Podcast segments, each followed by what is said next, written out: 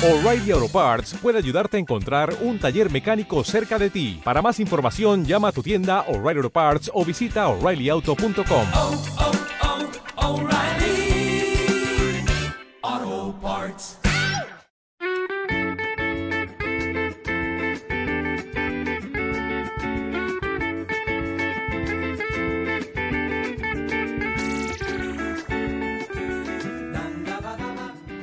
Hola amigos y bienvenidos a el capítulo número 9 de Grandes Maricas de la Historia.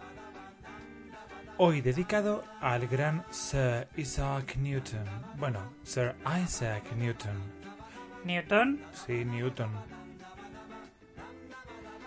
Nacido el día de Navidad de 1642, según el calendario juliano, o el 4 de enero de 1643, según el calendario gregoriano, Isaac Newton fue un físico y matemático inglés. Autor de los Principia Mathematica, donde describe la ley de la gravitación universal y establece las bases de la mecánica clásica mediante las leyes que llevan su nombre, Newton revolucionó el panorama científico de la época hasta nuestros días, estableciendo las bases de lo que hoy conocemos como cálculo infinitesimal.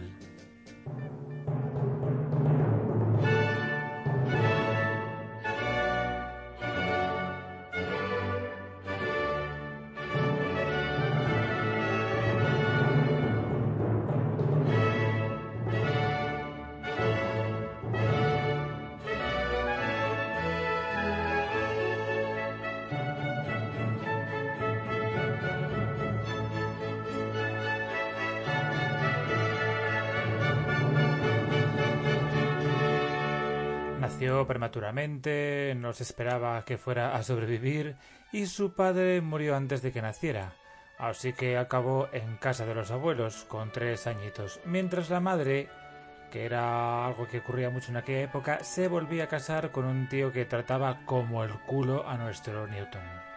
Total, un drama, porque nuestro protagonista se sintió rechazado el resto de su vida. Su familia, para colmo, aunque la verdad es que era lo más normal en aquella época, quería que su hijo se dedicase a la granja familiar.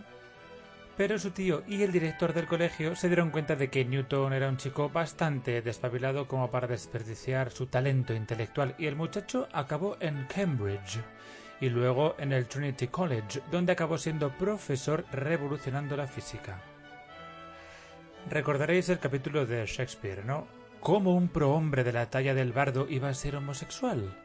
Pues póngame lo mismo con patatas para nuestro amigo Isaac, que por cierto me vais a perdonar la apreciación, pero guapo era un rato, como podéis ver en la fotografía que ilustra el capítulo de hoy.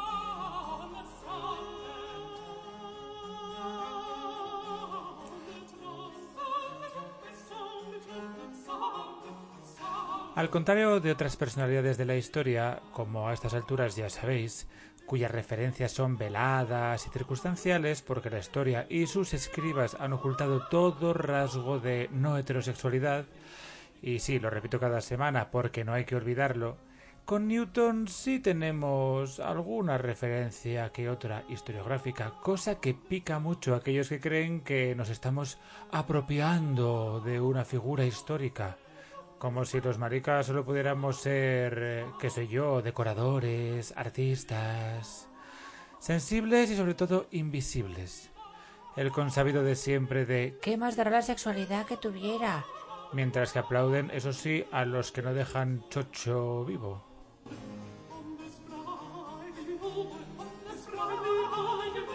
De todas maneras, de una figura universal como Newton, ¿qué apropiación vamos a hacer?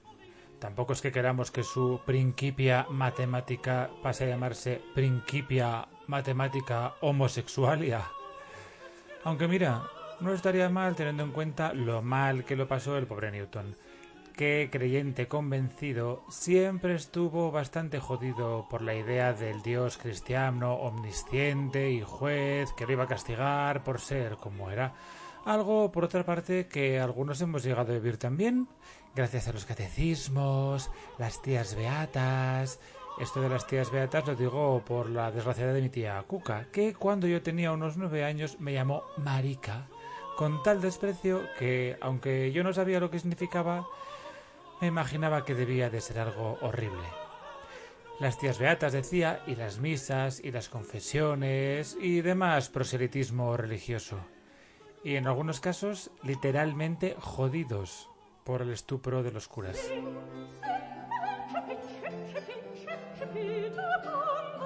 Ya habrá alguno que se ponga con el tema de con el Islam nos metéis valientes. Pues es que, mira, a mí parte de mi infancia me la jodió el catolicismo, ¿sabes? No el islamismo. Que es que nos lo metieron por los ojos hasta la arcada. En fin, vamos a dejar este tema porque me enciendo. Como os decía, el pobre Newton entre lo que era y lo que le había tocado vivir entre el abandono de la madre y la instauración de la República Puritana de Cromwell, que era como vivir en la cabeza de Rocío Monasterio, o sea, todo pecado, el teatro, la música, todo pecado. Como os decía, vivió acomplejado toda su vida hasta el punto de decir abiertamente que él no había compartido lecho con mujer en toda su vida. De hecho, no os podéis imaginar el rebote que se pilló con su amigo John Locke, médico y filósofo, que acusó a Newton de haberse liado con féminas. Newton escribió que cómo se atrevía a endeavor to embroil me with women, o sea, intentar meterme en líos de faldas. A él, que no había conocido hembra.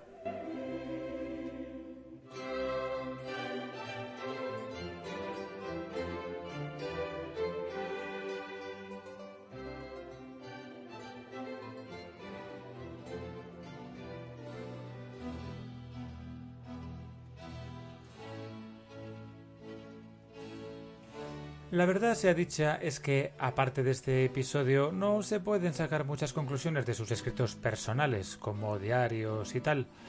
De las cartas que se conservan de Isaac, en algunas se puede intuir, cuanto más, algunos rasgos de su personalidad, y también la existencia de cierta amistad no consumada que se sepa con algún personaje masculino, como habla en su biografía Michael White, con pruebas más bien circunstanciales, aunque no por ello menos sospechosas. El personaje en cuestión era John Wickens, compañero de Cambridge y compañero también en el Trinity College, con quien compartió habitación durante ni más ni menos que 20 años.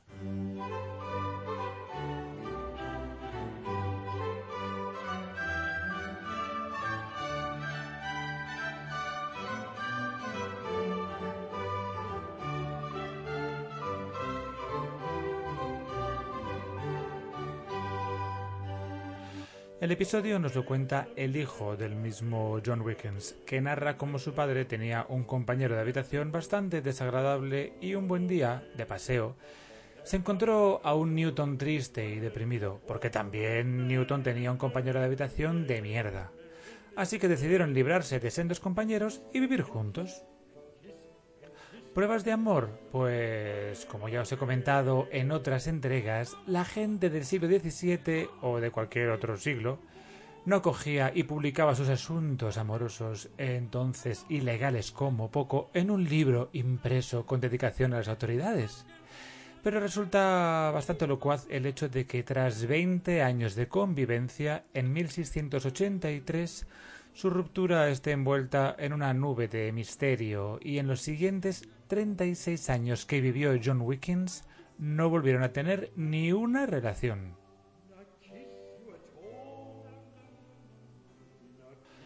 ¿Demasiado retorcido? ¿Muy circunstancial? Pues puede ser, pero bueno, justo después Newton conoció a un matemático suizo 20 años más joven que él, con quien mantuvo una larga relación epistolar durante cuatro años. De esta etapa amorosa de Newton surgieron sus mejores trabajos en alquimia, teología y óptica.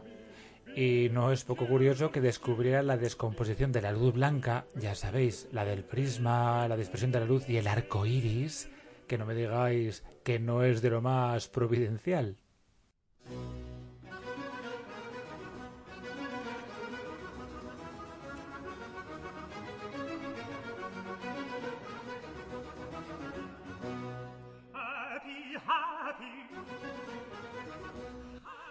El supuesto amante de Newton era el suizo Nicolas Faccio de Julier, matemático, inventor, astrónomo y al final un colgado de la vida. Dicen los estudiosos que es muy posible que Newton y Faccio se conocieran en la Royal Society en 1689. Y según Richard Westphal, uno de los biógrafos de Isaac Newton, la atracción entre ambos fue inmediata. O sea, como los planetas con la gravedad.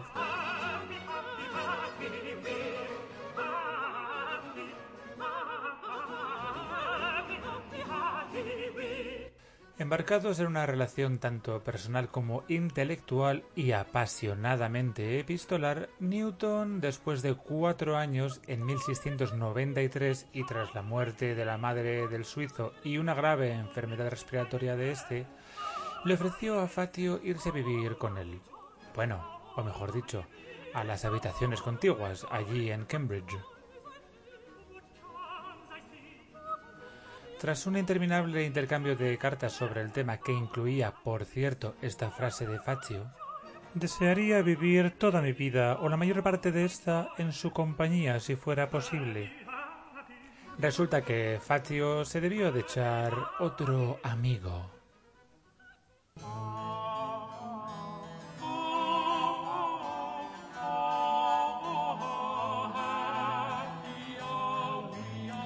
La relación epistolar se interrumpió de manera abrupta y Newton se presentó en casa de Fatio, que vivía ya en Inglaterra, y tras dos visitas llegó la ruptura en ese mismo año de 1693 con un ataque de nervios que dejó a Newton tocado y hundido y temblando una buena temporada, que coincidió con la desaparición de los círculos intelectuales y científicos de Fatio y de la vida de nuestro protagonista aunque reapareció un poco de perfil cuando Fatio publicó una obra en la que acusaba a Leibniz de haber plagiado a Newton el descubrimiento del cálculo, algo que el propio Newton negó.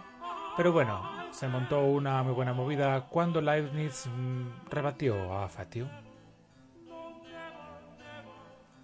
Hoy en día se considera tanto a Newton como a Leibniz padres del cálculo, habiendo llegado a sus conclusiones de manera independiente.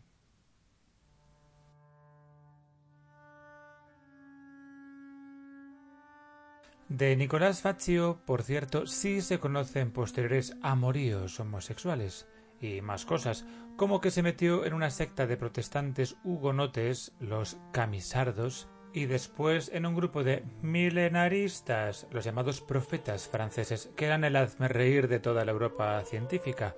O sea, que se cargó él solito el prestigio científico del que había sido poseedor, acabando en un cadalso en Charing Cross expuesto públicamente con un cartel en la frente que decía Nicolás Fatio, condenado por instigar y favorecer las malvadas y falsas profecías de Elias Marion y hacer que se imprimieran y publicaran para terror del pueblo de la reina. ¿La reina? os preguntaréis. Pero si los ingleses solo han tenido dos reinas, Isabel I e Isabel II. Pues no, amigos, que también tuvieron a la reina Ana, que era consorte de su marido, el rey. Y esta Ana es la de la película La favorita la lesbianísima reina que estuvo presuntamente liada con la condesa de Marlborough, Sarah Churchill, porque en la historia no solo hay grandes maricas de la historia, sino grandes bolleras de la historia. Aunque alguien debería de hacerse cargo de ellas y hacer un podcast porque a mí no me da la vida.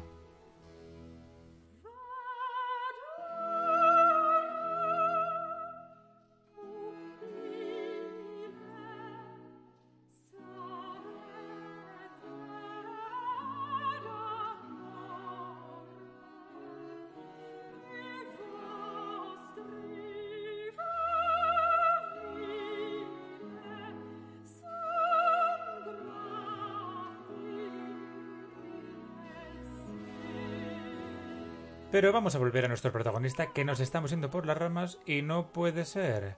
Tras la ruptura con Fatio, que encima coincidió con el incendio de la casa de Newton, ya sabéis que las desgracias nunca vienen solas, y no hay más que ver el inicio de este 2021, tras la ruptura con Fatio, como os decía, Newton pareció perder el interés en todo lo científico y fue elegido miembro del Parlamento en representación de la Universidad de Cambridge, aunque la única intervención registrada como parlamentario fue la de mandar cerrar la ventana porque hacía frío. Después se convirtió en el férreo director de la Royal Society y también pasó a gestionar la Casa de la Moneda. En 1705 fue nombrado caballero, o sea, Sir, por la reina Ana, no tanto por sus descubrimientos científicos, sino por su eficientísima gestión de la Casa de la Moneda. Ah, y con derecho a tener su propio escudo, que diseñó con dos tibias blancas cruzadas en forma de X sobre campo negro.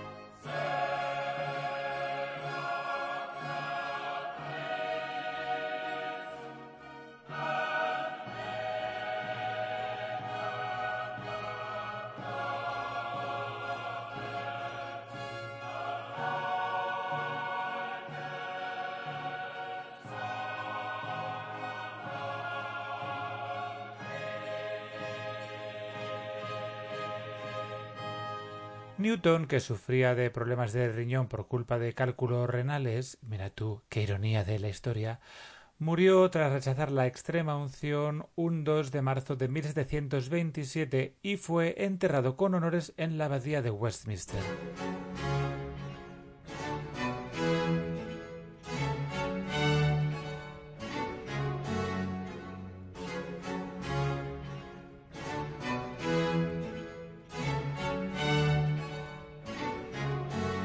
¿Sabéis quién asistió a su funeral? Pues Voltaire, que ya ha aparecido en la anterior entrega de esta serie de grandes maricas, siendo un bocas, y que siguió siéndolo porque nos cuenta que Newton nunca estuvo sujeto a las fragilidades del género humano ni a comercio carnal con mujeres, circunstancia que me fue asegurada por el médico y el cirujano que lo acompañaron en sus últimos momentos.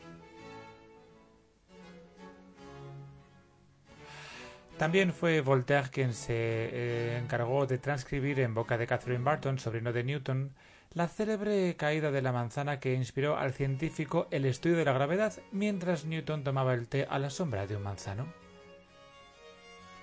Aunque hay mucha gente hoy en día que cree que la historia es apócrifa, también consta en las memorias de la vida de Sir Isaac Newton de William Stockley, donde narra también el episodio. Pero lo que sí es un invento es que la manzana le cayese en la cabeza.